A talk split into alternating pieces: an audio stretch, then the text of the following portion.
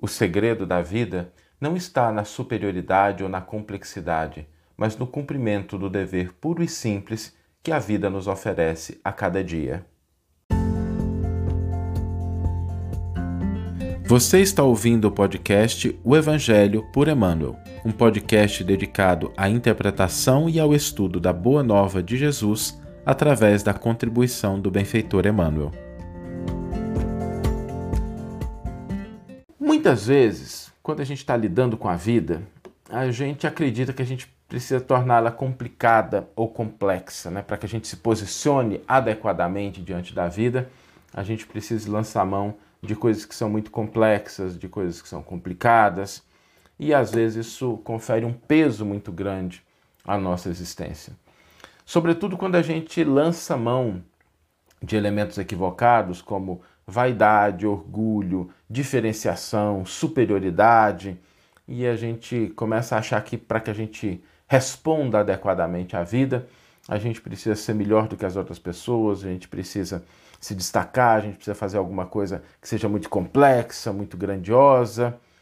E isso muitas vezes confere um peso muito grande à nossa existência. É, os nossos ombros ficam pesados, a gente acredita que tem que dar conta de muita coisa, que se a gente não fizer, coisas ruins vão acontecer, e a gente vai tornando a vida um peso, quando na verdade a vida pode ser muito mais simples do que o que a gente imagina. E eu me recordo muito do exemplo de Jesus. Jesus, quando referiu-se a si mesmo, quando foi se definir, ele utilizou uma das definições, é, é uma definição muito bonita, porque Jesus disse assim: Eu sou o pão da vida. E quando a gente pensa no pão, o pão é um negócio muito simples. Na época de Jesus, né, o pão, que não era o pão com fermento químico, normalmente não tinha muitas coisas ali inseridas, né? O pão é feito de três ingredientes somente: é farinha, água e sal. Saulo, mas e o fermento? Gente, o fermento também é feito de farinha e água, é porque é o fermento natural, não é o fermento químico. Por isso a gente, quando pensa no pão, são três ingredientes só. Três ingredientes amassados, fermentados e assados e se tornam o alimento da vida. Aquilo que o Cristo, o governador espiritual do orbe, utilizou como sendo o elemento para o representar, para o definir. Eu sou o pão da vida. Então, quando a gente abraça a vida com a mesma simplicidade, com a mesma leveza, nós vamos começando a perceber que nós não precisamos de muitas coisas complexas, porque o pão, inclusive, é pão em todo lugar. É pão aqui, é pão fora do Brasil, né? com pequenas variações é pão. Se a gente começa a mexer muito nele, já não é mais pão. Né? Se a gente coloca um recheio, já vira sanduíche, já é outra coisa. Nada de errado com isso. Mas a gente não precisa de outros elementos para configurar isso que Jesus nos trouxe como sendo o, o que o definia, o pão da vida. Por isso, quando a gente pensa nas nossas responsabilidades perante a vida, a gente, de fato, precisa lembrar de algo simples que é o cumprimento dos deveres de cada dia.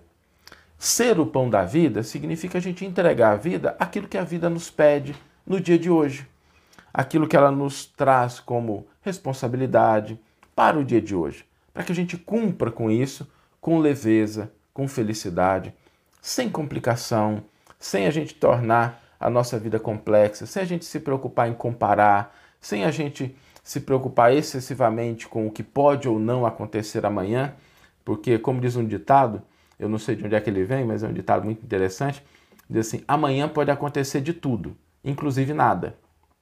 Então, quando a gente encara essa proposta de cumprir com os deveres do dia de hoje, com leveza, com tranquilidade, sem excesso de ansiedade, entendendo que a vida nos envolve, que o Criador nos protege, que somos filhos de Deus, que não precisamos ser melhor do que ninguém, que a gente precisa ser quem é, aceitar-se como nós somos e com os nossos defeitos, com as nossas virtudes, com as nossas responsabilidades, com as nossas obrigações cumprindo a cada dia essa proposta que a vida nos oferece, nós começamos a entender que nos posicionar adequadamente diante da vida é muito mais simples do que o que a gente acha.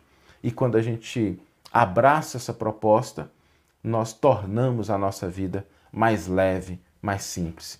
Então, vivamos de forma simples, cumprindo os deveres diários que a vida nos convida a realizar, sem as preocupações de sermos melhores, piores, julgarmos, avaliarmos, a gente trazer essa leveza para o nosso coração, porque Jesus, que é Jesus, não encontrou outra figura para representá-lo diante do mundo, diante da vida, do que aquela do pão simples, feito apenas com três ingredientes: amassado, fermentado e assado, para servir de alimento para todos nós. Vamos ler agora a íntegra do versículo e do comentário que inspiraram a nossa reflexão. O versículo está no Evangelho de João, capítulo 6, versículo 48, e diz assim: aquele versículo que todos nós conhecemos, né? Eu sou o pão da vida.